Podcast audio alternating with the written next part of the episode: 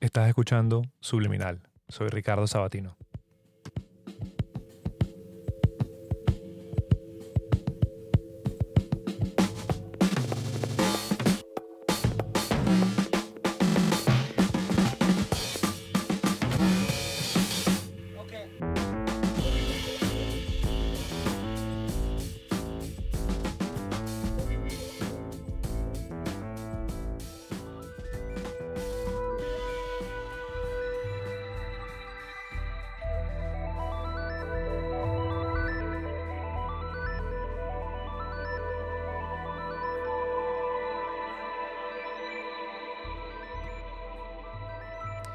Hay algo pasando en Internet.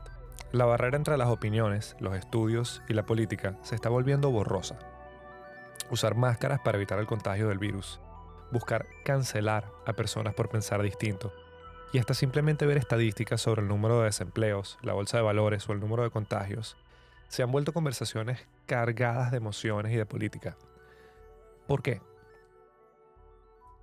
Todos los seres humanos estamos buscando las mismas cosas afecto, seguridad, alimento, tranquilidad. Pero por encima de todo, estamos buscando pertenencia. Queremos saber que somos parte de algo más grande que esta prisión de carne para nuestros pensamientos. Y tiene sentido. Hemos evolucionado desde bacterias, entendiendo que estar en grupos es más seguro que estar solo. Nuestros cuerpos y mentes están diseñados para buscar un grupo, luego tener una pareja, reproducirnos, defender nuestra cría y avanzar nuestra genética en el tiempo encontrar un sentido de pertenencia solía ser automático. Si eras una niña nacida en Roma en los años 1600, tenías un grupo de pertenencia automático. Tenías tu familia inmediata, tenías la ciudadanía de Roma y de Italia, probablemente eras católica, y estabas destinada a hacer lo que tu familia había venido haciendo por las últimas generaciones. A nivel de pertenencia, no era muy distinto haber nacido como un hombre en Estados Unidos en 1950 pertenecías a tu familia inmediata, eras americano, de una ciudad X en el estado Y, probablemente eras protestante y probablemente estabas destinado a trabajar donde tus padres estaban trabajando. Había un elemento extra que era tenías un partido político, pero a grandes rasgos no cambiaba la forma de tu vida. De todos estos grupos a los que perteneces, tu grupo religioso dicta cómo vives tu vida, o dictaba cómo vives tu vida. Tus conceptos de moralidad, están atados a cuál era el libro sagrado más popular en la zona geográfica donde naciste. Tu partido político tenía mucha importancia, sí, pero no era un compás moral. Los partidos políticos cambiaban constantemente porque no eran impermeables a sucesos externos. Se moldeaban a las actitudes cambiantes de las personas. Pero tu religión era más importante que todo lo demás, porque los otros grupos tenían que enfrentarse a la realidad más seguido, pero la religión sucede a puertas cerradas dentro de un templo. Hay ritos específicos, hay alimentos específicos, no aceptan opiniones externas porque no es opcional. Pocas cosas en el mundo generaban el fervor que genera una religión en sus fieles. Y por encima de todo esto, todos los fieles aceptan en público que aún así su religión no sea perfecta y la interpretación del libro sagrado cambie durante el tiempo. Esto es la verdad única y absoluta. Mencius Smallbog dice en su libro que en muchas formas una mentira es una herramienta de organización más efectiva que la verdad. Cualquiera puede creer algo que es verdad, pero para creer una mentira ciegamente hay que mostrar un nivel de lealtad increíble. Es como un uniforme. Y una vez que tienes un uniforme, tienes un ejército. Las religiones podían lograr a puertas cerradas lo que los partidos políticos no podían lograr, lograr a puertas abiertas. Una completa homogenización de sus fieles. Hasta que llegó la era de la información. Con la invención de la electricidad, el telegrama, el teléfono y el Internet, súbitamente, a nivel evolutivo, todo estaba cambiando. Tenemos acceso a toda la información del planeta al mismo tiempo, y más que eso tenemos una forma de categorizar y entender todo. Todo estaba apuntando a que era difícil que una mentira perdurara en el tiempo, en un mundo donde la información no se puede destruir y donde todos tenemos en el bolsillo un equipo de filmación profesional, una enciclopedia mundial, el poder de comunicarnos con cualquier otro ser humano en el planeta. Desde hace más de 20 años, el número de personas que se consideraba altamente religiosa ha bajado de manera estable y el número de personas que se consideran agnósticas o ateas ha subido de manera estable. Pero ¿qué reemplaza este espacio vacío que dejaron las religiones? Al mismo tiempo, mientras esto sucedía, los lazos que nos unen con nuestros grupos de pertenencia son más débiles que nunca. Los lazos familiares se rompen fácilmente cuando tienes la habilidad de viajar a miles de kilómetros de distancia en un vuelo de pocas horas. Pertenecer a tu ciudad o a tu país es más difícil cuando eres bombardeado todos los días con las noticias de todo lo que está mal en ese momento.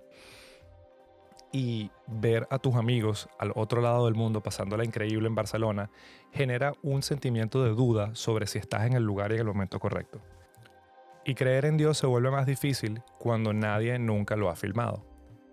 Tenía sentido, el Internet estaba mostrando la información de toda la raza humana sin filtrar. Y había una una línea de tiempo que explicaba todo lo que estaba sucediendo, hasta que se crearon las redes sociales, o más específicamente los algoritmos.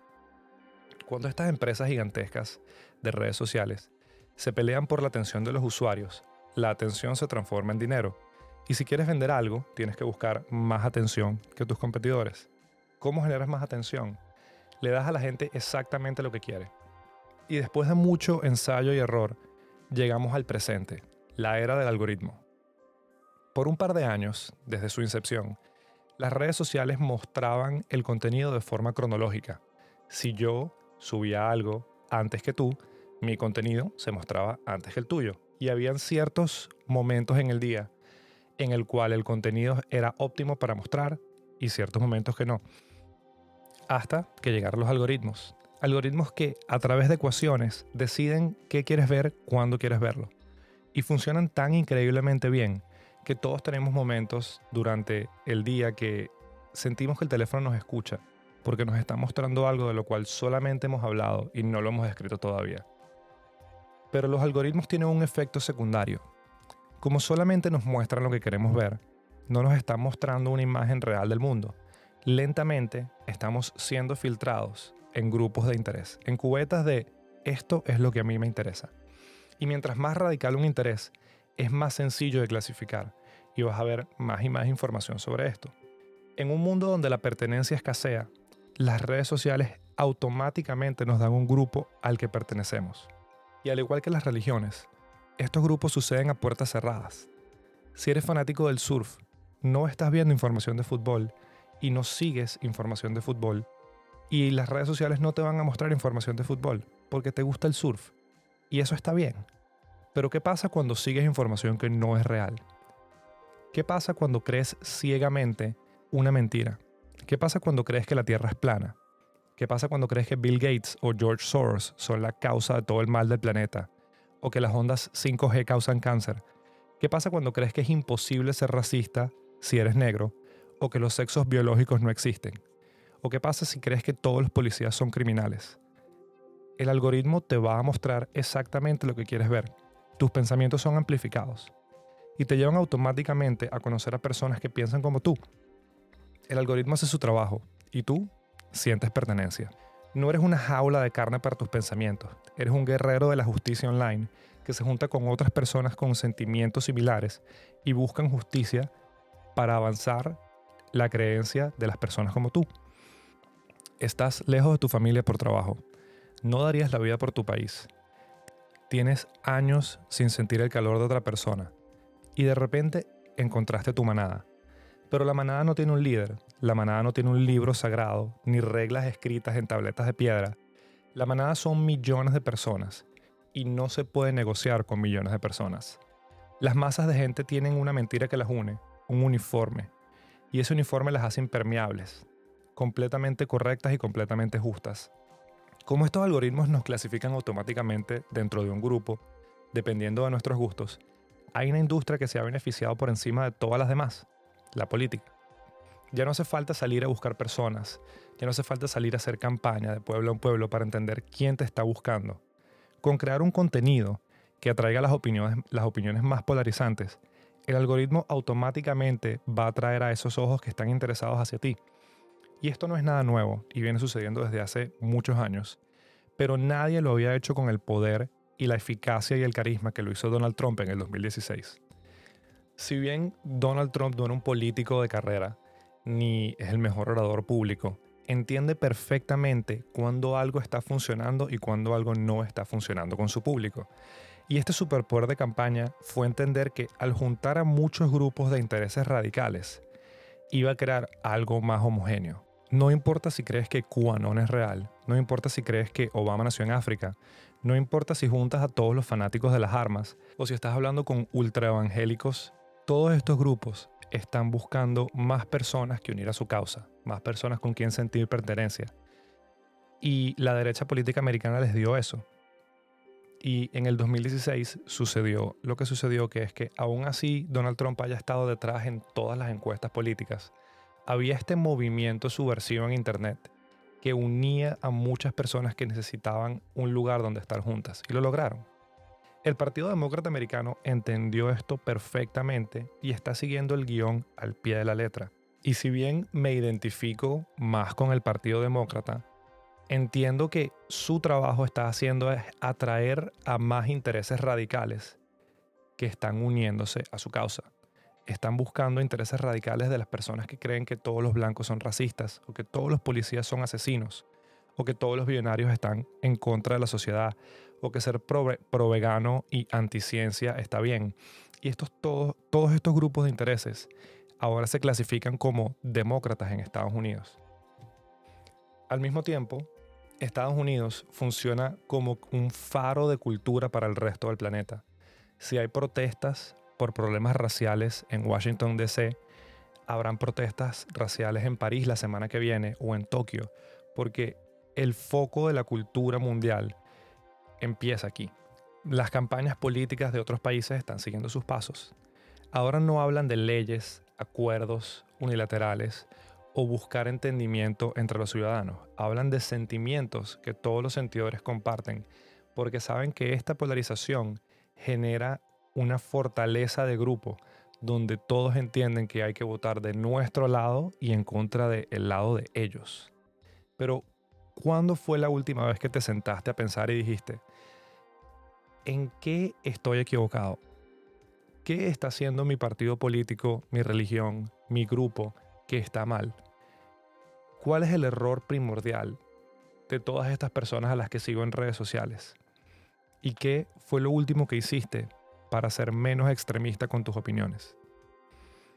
Todas estas son preguntas que poco a poco se vuelven más importantes cuando queremos tener una opinión real sobre el mundo y no simplemente convertirnos en un meme de lo que está sucediendo allá afuera sin ver las causas reales. Hace un par de meses seguí el ejemplo de varias personas que sigo que se consideran pensadores críticos de buscar activamente seguir personas que consideras inteligentes, pero del otro lado de la moneda política o moral en la que tú estás. Y desde hace cuatro o cinco meses para acá me ha impactado entender todo, toda la cantidad de noticias que no estaba viendo, porque estaba viendo las cosas que le convenían al lado donde los algoritmos me habían categorizado. Hay una frase que leí hace poco que quedó conmigo por mucho tiempo que decía, las redes sociales son el cigarrillo del siglo XXI. Y con cada día que pasa lo veo más claro en el que no estamos viendo las consecuencias a largo plazo del consumo que estamos haciendo de información hoy en día. Puede que en 20 o 30 años entendamos en retrospectiva que la forma como los algoritmos nos que están catalogando está polarizando las opiniones a nivel mundial. Y para entonces entenderemos que hay ciertas cosas de salud pública que hay que hacer para evitar ser el cáncer del mundo, como el cáncer de pulmón con los cigarrillos. Em, el equivalente de salir a trotar y fumar menos de una caja al día puede que sea salir a buscar personas que piensan distinto que tú, pero que no odias, con las que puedes tener una conversación. ¿Qué hubiera pasado si desde que naciste los algoritmos te hubieran catalogado dentro de una cubeta y te hubieran mostrado contenido de esa cubeta todo el tiempo? Hubieras cambiado de carrera universitaria, hubieras cambiado tu grupo de amigos, pensarías distinto hoy que hace 10 años todas estas son preguntas que nadie se hizo al momento de crear los algoritmos, porque están optimizados para una cosa, que es hacer más dinero, y no para fomentar el pensamiento distinto.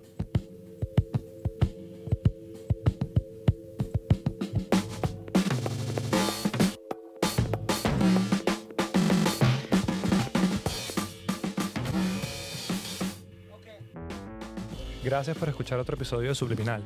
Esta es una idea que tenía en mente desde hace tiempo sobre la influencia que está generando en las redes sociales en las opiniones públicas y cómo lentamente todos podemos entender que hay algo que se está rompiendo en Internet, que la verdad está cambiando. Si disfrutas este episodio y estás buscando más contenido como este, recuerda dejar un review donde sea que escuches podcasts. Eso le dice al algoritmo, hey, esto me gusta, muéstrame más. Y para saber más sobre este episodio, episodios pasados e información que simplemente no llega a el podcast, puedes seguir a Subliminal en Twitter como Pod Subliminal y suscribirte a nuestra lista de correos en podcastsubliminal.com.